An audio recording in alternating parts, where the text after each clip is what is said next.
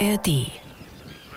Ja, wo sollen wir sonst hin, als hier jetzt um den Hafenbecken herum? Also so ein Hafenbecken ist eigentlich ein historischer Ort für eine Ferienhausmaßnahme. Ne? Moin. Die Reportage. Ein Podcast von NDR Info. Natur. Ich frage mich halt dann einfach, es ist Vogelschutzgebiet, Natura 2000 Schutzgebiet, Naturschutzgebiet. Also was muss noch dran stehen, damit wirklich die Natur mal ihre Ruhe hat und der Mensch sich einfach mal zurücknimmt? Wir sind heute an einem abgelegenen, aber dennoch viel besuchten Ort am Meer. Es geht um den Speicherkog. Das ist ein Naturschutz- und Naherholungsgebiet und Vogelparadies, in das bald eventuell eine Ferienhausanlage gebaut wird. Nicht alle wollen das und wir schauen uns diesen typischen Konflikt deshalb näher an. Herzlich willkommen, mein Name ist Niklas Schenk. Diese und andere Reportagen aus Norddeutschland gibt es auch in der ARD Audiothek. Der Speicherkog liegt an der Meldorfer Bucht im westlichen Dithmarschen in Schleswig-Holstein. Ein ziemlich großes Gebiet, 50 Quadratkilometer, und das gehörte einst zum Wattenmeer. In den 70er Jahren aber wurde das Ganze eingedeicht, dem Meer also abgerungen. Und heute finden sich hier unzählige Vögel verschiedenster Arten. Sie haben Platz zum Rasten, zum Balzen und zum Brüten. Besonders interessant für Vogelfreunde aus ganz Deutschland. Kann und soll man hier Ferienhäuser bauen? Darf man das überhaupt? Und wie kommt man überhaupt auf die Idee? Darüber möchte ich heute mit Marco Pauli sprechen, Hörfunkautor zu Natur- und Umweltthemen. Hallo Marco. Hi Niklas. Du warst für uns im Speicherkog. Wen haben wir da eigentlich gerade gehört? Ja, das waren zum einen Roger Prignitz aus Meldorf, der möchte Ferienhäuser in den Speicherkog bauen und Danach haben wir gehört Tanja Mattis von der BINZ, der Bürgerinitiative für Naturschutz im Speicherkog, und die möchte das verhindern. Mm, und damit sind wir schon direkt beim Konflikt, der existiert um den Speicherkog. Naturschutz auf der einen Seite und touristische Interessen auf der anderen Seite. Bevor wir uns damit beschäftigen, kannst du vielleicht etwas zum Speicherkog erzählen? Gerne. Also ich kannte das Gebiet vorher nicht. Ich war dann aber recht schnell fasziniert. Dafür hat schon der Weg dahin eigentlich gesorgt. Ich war Mitte Mai da mit dem Auto und bin von Meldorf, einer Kleinstadt im Kreis Dithmarschen in Schleswig-Holstein, siebeneinhalbtausend Einwohner, dann auf der einzigen Straße zum Speicherkog gefahren. Und auf der sich bewegend wird man eigentlich schon hineingesogen in die Natur. Erst geht's noch ganz unaufgeregt an Feldern vorbei und dann öffnet sich aber irgendwann die Landschaft. Keine Häuser mehr, keine Menschen, nur Bäume, weite Wiesen und dann Wasser, immer mehr Wasser auf beiden Seiten. Und dazwischen fährt man dann schnurgerade Richtung Meer. Ein Schwarm mir unbekannter Vögel im Sonnenschein, die ebenfalls Richtung Speicherkog ziehen. Und ich muss sagen, ich mag es sehr, auf so einer klaren Reise durch die Natur zu sein und das sich ständig verändernde Bild von ihr mir anzusehen. Und auch wenn ich im Auto unterwegs war, hatte ich doch das Gefühl, Teil dieser Natur irgendwie zu sein. Ich bin dann also gerne die hier nur erlaubten 50 gefahren, obwohl die Straße schon landstraßenmäßig rüberkommt und eben schnurgerade und einige Kilometer lang ist. Dann habe ich von Weitem etwas sich Bewegendes, ziemlich Buntes am Straßenrand gesehen und bin noch etwas langsamer geworden. Und da stand tatsächlich ein Fasan, der neugierig Richtung Straße schaute. Kurze Zeit später stand da noch einer, ganz ähnlich dreinschauend. Und ich bin immer langsamer geworden. Ja, direkt schon auf dem Weg zum Ziel ein großes Naturerlebnis. Das äh, kann ich mir vorstellen, dass du da gebannt warst. Wen wolltest du denn dann am Speicherkog treffen? Außer dem Fasan. Ja, erstmal habe ich äh, den Deich gesehen und wusste, dass ich angekommen bin und ich hatte verschiedene Verabredungen mit den gehörten Personen, aber zunächst erstmal eine mit Abo Fanea und der ist der neue Betreuer des Schutzgebiets. Seit Oktober oder November 2022 ist er der neue Betreuer. Mhm. Und mit ihm wollte ich den Speichercook erstmal ein bisschen kennenlernen. Wie gesagt, ich kannte ihn vorher nicht. Und Abu Faner hat mir geschrieben, dass ich ihn im Container treffe. Und tatsächlich habe ich dann unweit des idyllisch gelegenen Parkplatzes einen Container gesehen. Ich bin da hingegangen, habe dort angeklopft und Abu Faner hat mir erfreulicherweise und sehr freundlich dann die Tür geöffnet. Dunkelblonde Haare, Pferdeschwanz, Bart, Typ Naturbursche, könnte man sagen. Und jetzt sind wir hier in so einem Container drin, mitten in dem Gebiet direkt an der Wasserkante. Was hat dieser Container für eine Funktion? Ist das hier Ihr äh, Büro sozusagen? Diese Stelle, muss man wissen, ähm, besetze ich als erster. Die gab es vorher nicht. Die ist erst letztes Jahr geschaffen worden. Und ähm, da war die Überlegung, also ich bin ja ansässig am Kreis, das Kreishaus ist in Heide, was knappe 20 Kilometer von hier entfernt ist. Und wo dann die Überlegung war, naja, wenn man da sitzt, dann kriegt man eben nicht so viel mit, als wie wenn man hier ist. Und genauso als Ansprechpartner zu sein, ist es besser, wenn man eben äh, vor Ort ist. Und wer kommt da zu Ihnen so? Ganz unterschiedlich. Also angefangen von wirklich Gästen, die einfach eine Frage haben, über Einheimische, die äh, Sorgen, Wünsche und, oder Anmerkungen einfach nur oder Beobachtungen auch. Wir haben neulich den und den Vogel gesehen, eben zu mir kommen und dies berichten können. Aber gleichzeitig eben auch die verschiedenen Akteure hier im Gebiet, die dann immer eine Anlaufstelle haben. Die können mich natürlich auch anrufen, aber im persönlichen Gespräch ist natürlich immer ein bisschen schöner. Ja, welche Akteure sind das, die dann zu ihm kommen?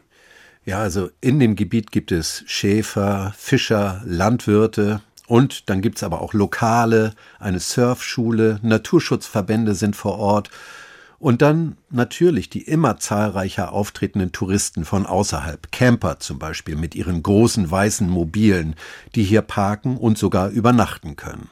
Mhm, also schon für so einen kleinen Fleck am Wattenmeer ganz schön viele Leute. Jetzt kommen aber noch mehr dazu, wenn dieses Ferienhausgebiet entsteht.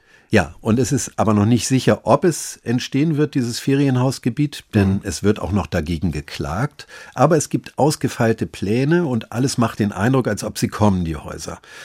Und Abo Fanea kommt in dem Konflikt eine ganz spezielle Rolle zu.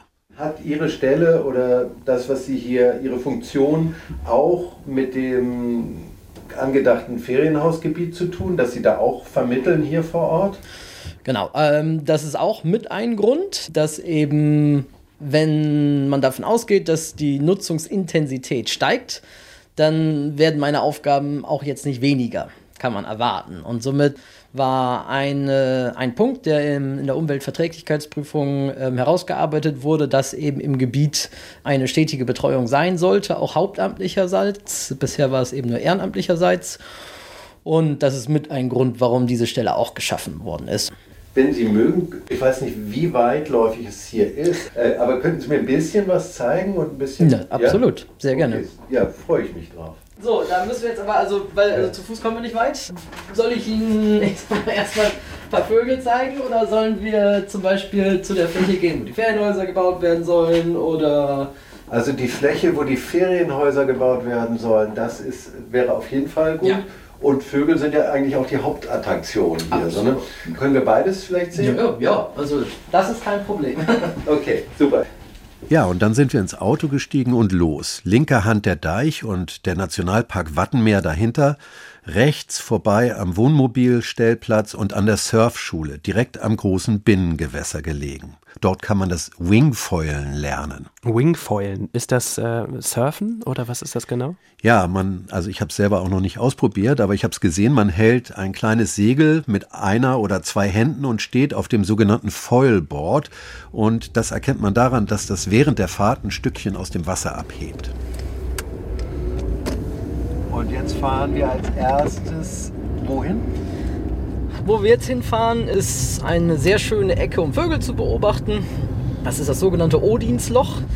Vielleicht nochmal zur Erklärung. Äh, man fragt sich immer, warum heißen die ganzen äh, Tümpel, die es hier gibt, Loch. Also Kronenloch, Odinsloch, Wördener Loch gibt es hier. Und ähm, das hat damit zu tun, dass das hier eigentlich eben Watt war, Wattenmeer war und vor gar nicht allzu langer Zeit erst eingedeicht wurde. Ähm, Deichschluss war, war 78, 79 und die äh, bestehenden Gewässer hier sind eben nach den ursprünglichen Prielen und, und sogenannten Löchern, die dann vormals im Watt existierten, eben benannt. Mhm, das ist spannend. Wie kam es eigentlich dazu, dass man dieses Gebiet dem Meer abgetrotzt hat, also dass man es eingedeicht hat? Ja, unter anderem bei der großen Sturmflut 1962 hat man in Meldorf gemerkt, dass die damalige Deichlinie einfach nicht hält und aber auch, dass die Entwässerung im Inland nicht gut funktioniert hat. Mhm, deshalb ein neuer Deich, weit vom Ort entfernt oder weit genug. Und dieses neu entstandene Gebiet ist ja auch dafür da, das Wasser von neuen Sturmfluten aufzunehmen. Ja, genau. Deshalb konnte man das Gebiet auch nicht großflächig bebauen. Deshalb ist da so viel Weite, ne? Ja, aber bebauen darf man es sowieso nicht, denn durch die Eindeichung sind Gebiete an Salzwiesen und an Watt verloren gegangen. Und um das auszugleichen, sind innerhalb dieses Koges zwei große Naturschutzgebiete geschaffen worden. Mhm, und wie kommt es, dass man jetzt Ferienhäuser da bauen kann? Es gibt ein paar, ich nenne es mal blinde Flecken, die kein Naturschutzgebiet sind. Aber dazu vielleicht später mehr. Erstmal wollen wir ja ein paar Vögel beobachten.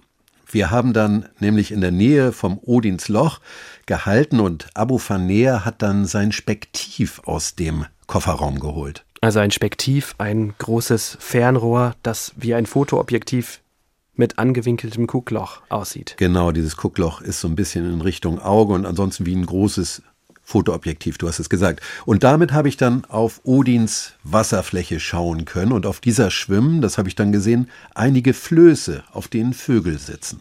Da sehen Sie hier Brutflöße. Da sitzen derzeit zum Beispiel äh, Seeschwalben drauf, die da brüten. Da sitzen äh, Säbelschnäbler drauf, die ganz typisch hier in dem Gebiet sind. Und da sitzen Lachmöwen drauf. Und all die nutzen diese Flöße zum Brüten. Und das ist einfach eine kleine Hilfe, damit die sicher brüten können. Denn auch hier, wir haben im Gebiet eben auch äh, die normalen Landprädatoren wie Fuchs und, und, und Co., die natürlich gerne auch ein Ei oder ein Küken essen. Und ähm, mit diesen Flößen ähm, gestalten wir zumindest den Zugang zu den Brutplätzen ein wenig schwieriger. Und ähm, ja, erfahrungsgemäß sind die, die auf den Flößen brüten, kommen ganz gut äh, zurecht. Ist auch eine tolle Optik, muss ich sagen. Also es, man kommt ja wirklich sehr nah ran. Also ja. tatsächlich ist es vielleicht so 200 Meter entfernt oder so geschätzt. Ne? Ja. Und hier habe ich es super scharf drauf. Genau, also ähm, ein Beispiel eben, es werden derzeit gerade die sogenannten Brutvogelkartierungen durchgeführt. Das heißt, wir sind auch in Zusammenarbeit mit dem ähm, Naturschutzverband der Schutzstation Mattenmeer hier eben zu, äh, unterwegs im Gebiet, um Brutvögel zu zählen. Hier ist jetzt ein wunderbarer, einfacher Fall, man ist ganz nah dran. Aber wenn man jetzt zum Beispiel hier steht, muss ich teilweise die Brutvögel bis, ich sag mal, fast bis da hinten in, was sind das, 600, 700 Meter Entfernung auch sehen können. Und gerade da wird so ein Gerät eben sehr, sehr hilfreich oder eigentlich sogar zwangsläufig, weil anders kriege ich das nicht hin. Und es dient auch einfach der Reduktion der Störung. Ich könnte jetzt natürlich auch einfach ins Gebiet gehen und im Gebiet das zählen, dann würde ich die aufscheuchen und so würde ich sie auch sehen. Aber wir versuchen eben die Störung auf ein Minimum zu reduzieren. Was man da jetzt im Hintergrund hört, ist ein ganz typischer Vogel hier, ist der Austernfischer, der eben so einen ja, ganz prägnanten Ruf hat, der immer heraussticht. Mm, das heißt, Abo von Näher kann mit seinem Spektiv gut Abstand halten, aber wie ist das für die anderen Besucher, wenn die Vögel beobachten wollen?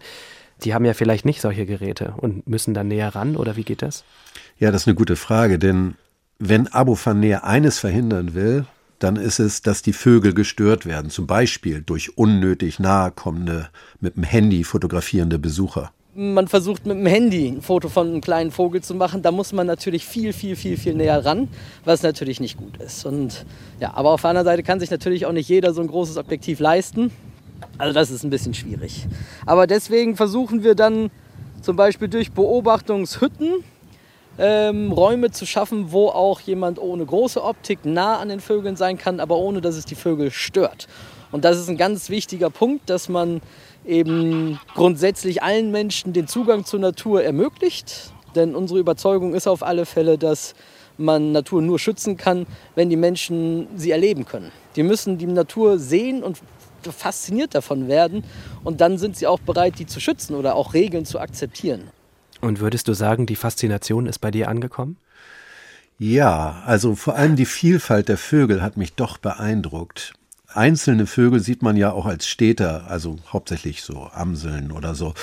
Aber ganze Kolonien verschiedener Arten, ein ganzes, also ein Reich der Vögel, in dem man selbst ja nur Besucher dann ist, schwerfälliger und an den Boden gebundener Besucher, das habe ich so noch nicht erlebt. Also insofern hat mich das schon beeindruckt, ja. Mhm. Studien haben herausgefunden, dass in der EU, in den EU-Staaten heute etwa 600 Millionen Vögel weniger leben als noch vor ein paar Jahrzehnten. Und dann merkt man auch, wie wichtig solche Rückzugs- und Brutgebiete sind. Aber wir schauen mal weiter. Wir hören mal weiter deine Geschichte an. Ähm, hier ist es jetzt eben Hotspot für, für gerade ähm, Wasservögel. Ein bisschen weiter ähm, die Straße, haben wir dann vermehrt Richtung äh, Röhricht brütenden Vögeln. Also das Blaukehlchen als ein, ein wesentliche Art, aber auch Schilfrohrsänger und ähnliche Rohrsänger zu nennen. Und somit hat das Gebiet verschiedene Ecken, die, ich sag mal, gemanagt werden für verschiedene Gilden der Vogelwelt. Und das ist eben auch das Schöne an diesem Gebiet. Also wenn man sich Mühe gibt, kriegt man hier am Tag, jetzt zu dieser Jahreszeit zumindest, gut und gerne 100 verschiedene Arten an, an Vögeln zusammen. Und diese Vielfalt hat sie auch überzeugt, hier, äh, hier sesshaft zu werden oder hier, hier beim Kreis sich anstellen zu lassen, so diese, diese Faszination dieser, dieser Vogelwelt? War das der Grund für Sie oder? Ein Grund. Also ähm, natürlich, also es interessiert mich auf alle Fälle dieses Gebiet sehr, weil es eben sehr faszinierend ist durch diese Vielfalt. Ähm, aber eben, was mich auch äh, ein wenig gereizt hat, ist ähm, die Komplexität des Managements hier, dass es eben viele verschiedene Akteure gibt ähm, und dieses, ja, die, die potenziellen Mensch-Wildtier-Konflikte frühzeitig in den Griff zu kriegen, gerade durch Kommunikation, eben dass das ähm, Probleme frühzeitig zu erkennen und anzusprechen und im Dialog mit allen Akteuren vor Ort eben Lösungen zu finden das äh, ist was, wo ich, wo ich ja, eine hohe Motivation habe, das hinzukriegen. Also ich wohne hier direkt angrenzend an das Gebiet schon seit, seit über zehn Jahren. Mhm. Weswegen ich das Gebiet auch vorab schon sehr gut kannte. Und ähm, ja, diese Konflikte, die es hier gibt und gab, eben auch schon, schon ich sag mal, aus vorheriger Zeit mir bekannt waren. Und das war auch eben reizvoll. Wo ich immer denke, ich bin mir sehr sicher, dass man das hier alles einvernehmlich mit allen zusammen auch gut gelöst kriegt. Können Sie ein Beispiel nennen für einen Konflikt? So? Im Prinzip einer der Hauptkonflikte ist, ist die touristische Nutzung des Gebietes ähm, oder die Nutzung als, als touristisches sowie als Naherholungsgebiet, dass eben sehr viele Leute hier hinkommen.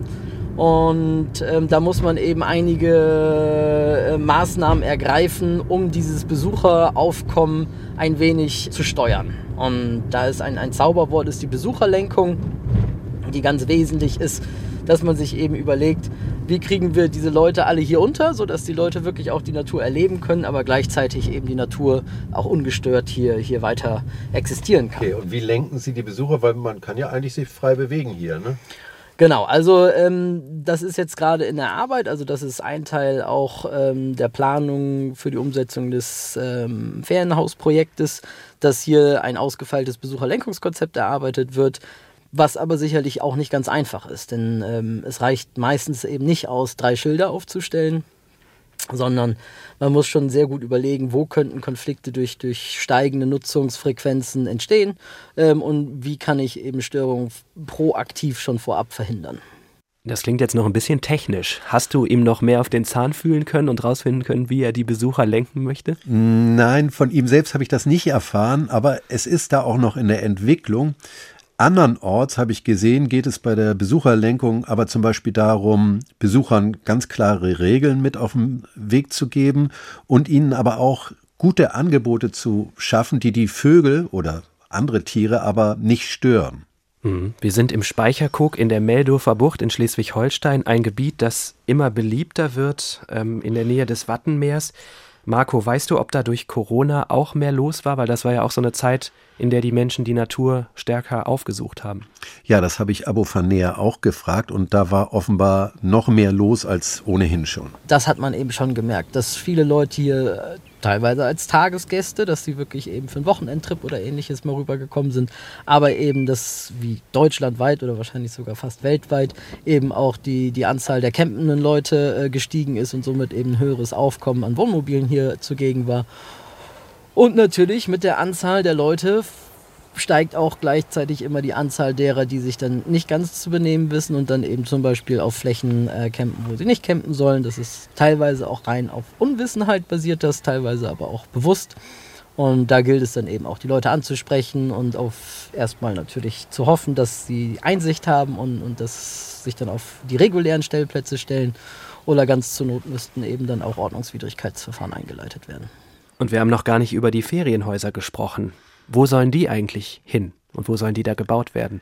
Ja, den Ort habe ich dann auch kennengelernt, nachdem ich noch ein paar Vogel-Hotspots habe sehen dürfen, unter anderem mit künstlich gestalteten Inseln, auf denen dann ein besonders stocherfähiger Boden geschaffen wurde, um den Bedürfnissen von Wiesenvögeln nachzukommen. Danach sind wir dann zurück am Container vorbei und zum Meldorfer Hafen, wo wir dann dort stehen geblieben sind, wo die Häuser gebaut werden sollen. Und wie sieht's da aus? Also es ist einfach eine freie Fläche am Hafen und das ist ein Gebiet inmitten von verschiedenen Schutzgebieten, dieses Hafengebiet, das von vornherein für die menschliche Nutzung vorgesehen war. Mhm, das heißt, das Gebiet hat keinen Schutzstatus oder dieser Fleck inmitten der Naturschutzgebiete. Genau, das Hafengebiet und eine kleine Fläche drumherum hat keinen Schutzstatus und das war mit der Schaffung des Koks von Anfang an auch so vorgesehen. Hier ist ein Ort für die menschliche Nutzung. Und da gibt es eben noch diese eine brachliegende Fläche und die soll bebaut werden. Und geplant sind 54 Wohneinheiten und 16 Hausboote dann im Gewässer im Hafen. Also eine ganze Menge. Ja, das klingt erstmal sehr viel, aber man muss sagen, die Häuser sind eigentlich ziemlich klein. Die haben in, im Entwurf die Größe ungefähr ähnlich wie Schrebergartenhäuser, würde ich sagen. Und in den Einheiten sollen dann wohl jeweils nur zwei bis drei, in den Wohneinheiten wohl jeweils nur zwei bis drei Personen Platz haben. Im Entwurf, der auf der Webseite der Planer übrigens zu sehen ist, überraschenderweise findet man diese Webseite unter dem Namen des Naturschutzgebiets, also unter speichercook.de. Und da sehen die Häuser aus wie kleine Würfel mit großen Fenstern, dicht an dicht gedrängt. Und das ist jetzt so zwei Fußballfelder groß ungefähr, würde ich schätzen, oder? Ja. So ich habe die Hektarzahl jetzt nicht direkt äh, griffbereit, aber ja. Mhm. Aber das sieht ja auch irgendwie so ein bisschen sumpfig aus, oder täuscht das? Nein, genau. Also es ist schon ein relativ feuchtes Gebiet. Die, die Häuser sollen auf, auf äh, warftähnliche Konstruktionen gesetzt werden, beziehungsweise auch teilweise mit Stelzen. Und es wird im Wasser ja dann auch, auch äh, Schwimmhäuser errichtet werden. Also Hausboote und Häuser auf Stelzen, das kann ich mir gut vorstellen. Und es klingt auch schon so, als hätte man sich ein paar Gedanken gemacht, wie man das da mit der Natur vereinbaren kann. Das hat man wohl, das glaube ich auch. Aber ich habe jemanden getroffen, der das Ganze dennoch ziemlich kritisch sieht und von den Plänen nicht überzeugt ist, nämlich die am Anfang schon gehörte Tanja Mattis, Vorsitzende der Bürgerinitiative für Naturschutz im Speicherkog, kurz BINS so eine Ferienhaussiedlung würde ja noch mehr Übernachtungen hier im Gebiet bedeuten. Und das finden wir eben nicht so gut. Also wir befürchten einfach, na, zum einen natürlich, dass noch mehr Leute hierher kommen. Und es ist jetzt schon an schönen Tagen am Wochenende recht überlaufen, auch vom Verkehr her. Und ähm, wir befürchten einfach, dass ja dann auch nachts die Leute sich noch hier aufhalten und dann auch mal in der lauen Sommernacht natürlich einen Spaziergang machen und vielleicht doch irgendwo ans Ufer gehen, wo sie eigentlich nicht hingehen sollen. Und nachts ist die Natur eben besonders empfindlich und wir finden halt, dass es keine Notwendigkeit gibt, sich hier auch noch nachts aufzuhalten, so nah an den Schutzgebieten. Und ich frage mich halt dann einfach, es ist Vogelschutzgebiet, Natura 2000 Schutzgebiet, Naturschutzgebiet. Also was muss noch dran stehen, damit wirklich die Natur mal ihre Ruhe hat und der Mensch sich einfach mal zurücknimmt? Den Gedanken kann ich gut verstehen. Natürlich ist es aber auch so, dass der Mensch immer mehr das Bedürfnis hat, in die Natur zu gehen und die Natur vielleicht auch braucht, um sich auszuruhen vom ganzen Lärm des Lebens. Also mhm. da ist auch ein gewisser Konflikt. Ja, eindeutig ist ein Konflikt. Und Frau Mattis hat auch betont, dass die Touristen schon kommen sollen. Aber aus Sicht dieser Bürgerinitiative wird mit den geplanten gut 200 Betten, werden es dann werden, schon eine Grenze überschritten. Und es werde auch nicht dem Rechnung getragen, was für ein besonderes Naturgebiet der Speicherkog eigentlich ist. Und es, es hat halt äh, einfach einen hohen ökologischen Wert, das muss man einfach sagen. Allein schon die, das Zusammenspiel zwischen Nationalpark, Außendeichs und Naturschutzkog Binnendeichs. Ja, da haben wir hier in Schleswig-Holstein, gerade an der Westküste, eine ganz besondere Verantwortung. Das gibt es sonst nicht in Deutschland. Und äh, hier sind eben noch sehr, sehr seltene Arten. Hier brütet der Kampfläufer. Der Name klingt so böse, aber wenn man sich den mal im Internet oder sogar noch besser real hier vor Ort anschaut, ähm, das sind wunderschöne Vögel, die hier jetzt gerade im Mai ähm, eben auch balzen. Ist dir dieser Kampfläufer auch begegnet, als du da warst? Nein, leider nicht. Und ähm, zu dem Zeitpunkt hatte ich ja meine Vogelbeobachtungen schon hinter mir, sonst hätte ich auf ihn geachtet. Aber ich habe dann im Anschluss ein paar Bilder gesehen und über die Tiere gelesen. Das ist sehr faszinierend, muss ich sagen. Einige der Männchen sehen aus, als hätten sie ihr Federkleid rund um ihr Köpfchen geföhnt. Also sehr ausladende und schwungvolle Tollen tragen die teilweise. Und äh, die haben ein ziemlich irres und komplexes auch Balzverhalten. Wenn in der Paarungszeit ein Weibchen anwesend ist, treffen sich die Hähne auf einer Art Spielfeld, das können bis zu 20 Hähne sein, wo sie sich diesem Weibchen präsentieren. Und jedes der Männchen verteidigt dabei ein etwa ein Quadratmeter großes Territorium. Und die greifen sich gegenseitig an. Aber vorher kauern sie erstmal mit gespreizten Flügeln auf dem Boden, drehen sich, treten mit gesenktem Kopf auf der Stelle, springen flatternd in die Luft und dann attackieren sie sich ja, wie Schwertkämpfern mit ihren Schnäbeln. Ein ziemliches Spektakel auf jeden Fall. Wenn wir nochmal auf die Ferienhäuser kommen, was sagen denn die Anwohner dazu, die Meldorfer, die direkt um die Ecke wohnen? Ja, dort hat die Bürgerinitiative von Frau Mattis Unterschriften für ein Bürgerbegehren gegen die Ferienhäuser gesammelt. Es kamen dann auch offenbar mehr als die dafür nötigen 800 Unterschriften zusammen, doch das Begehren wurde von vornherein abgelehnt. Es ist nämlich so, dass die Kommunalaufsicht der Meinung war, dass sich dieses Begehren gegen ein Unternehmen richtet. Und das dürfen Bürgerbegehren nicht und deswegen kam es gar nicht erst zustande. Jetzt liegt die Frage beim Verwaltungsgericht in Schleswig. Die Bürgerinitiative will aber auf gar keinen Fall aufgeben und die Ferienhäuser auch weiterhin verhindern. Mhm. Gibt es da eine Art Kompromiss? Wird das auch diskutiert?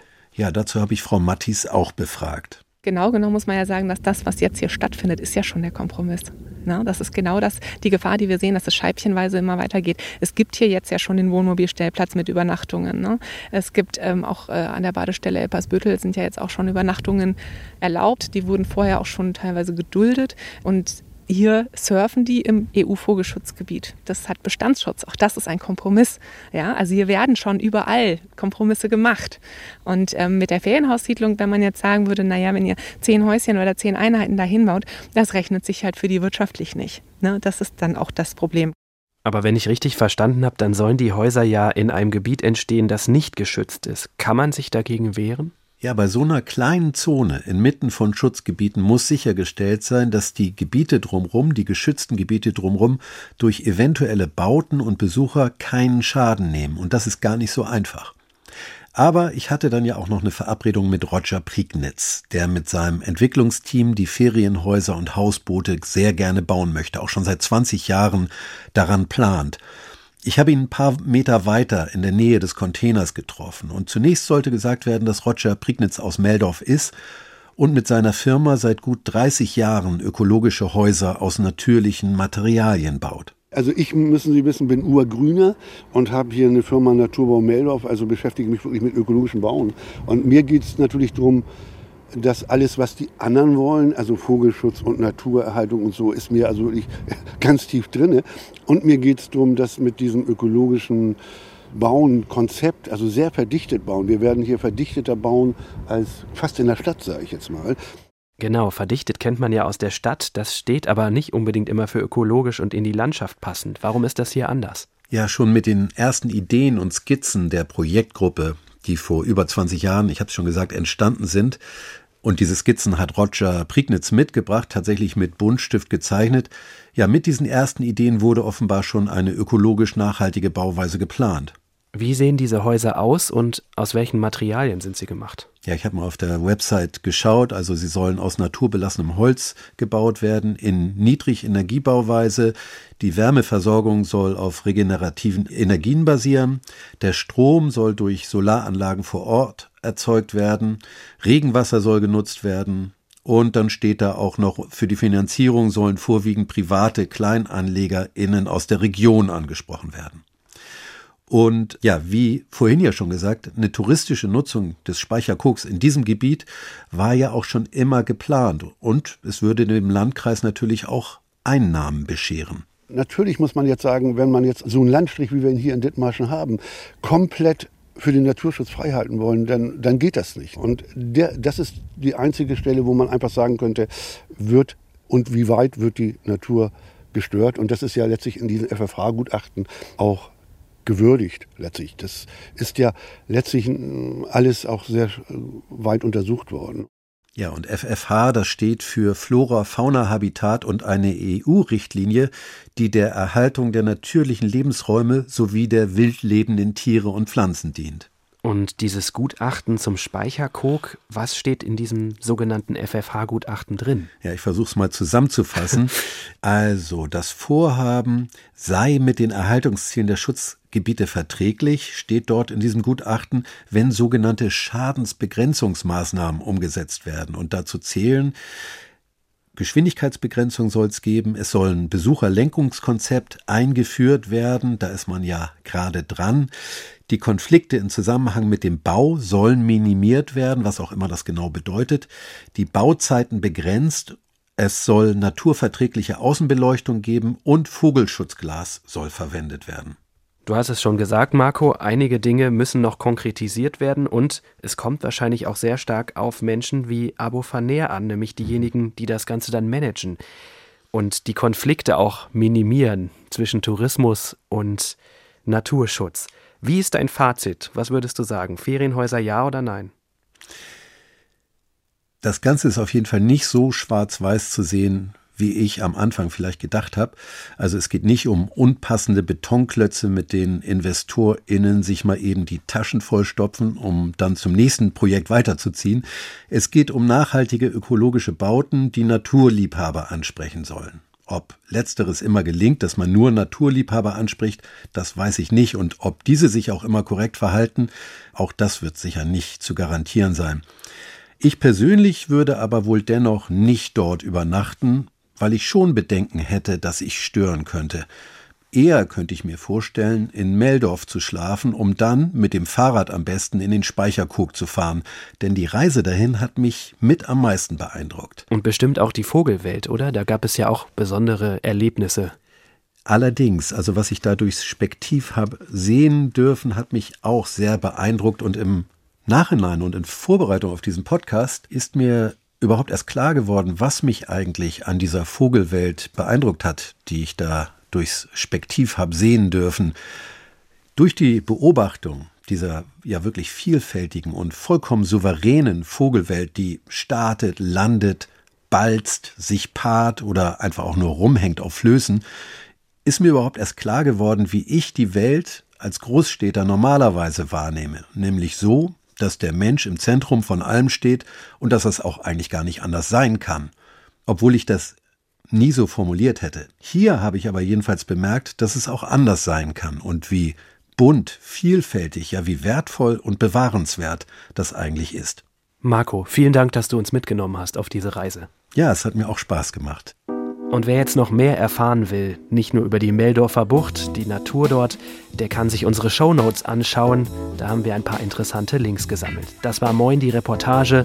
Alle Folgen, alle Reportagen aus dem Norden findet ihr in der ARD Audiothek und online auf ndr.de-info. Wir freuen uns über Fragen, Anregungen oder Kritik und natürlich auch Lob. Wir freuen uns über eine Mail von Ihnen oder von euch an moin.ndr.de. Und im Team dabei waren Doris Schiederich, Katharina Jetter, Marion von Klarenau und Konrad Winkler. Ich bin Niklas Schenk, Marco Pauli und ich sagen Tschüss. Tschüss. Bis zum nächsten Mal. Ein Podcast von NDR Info.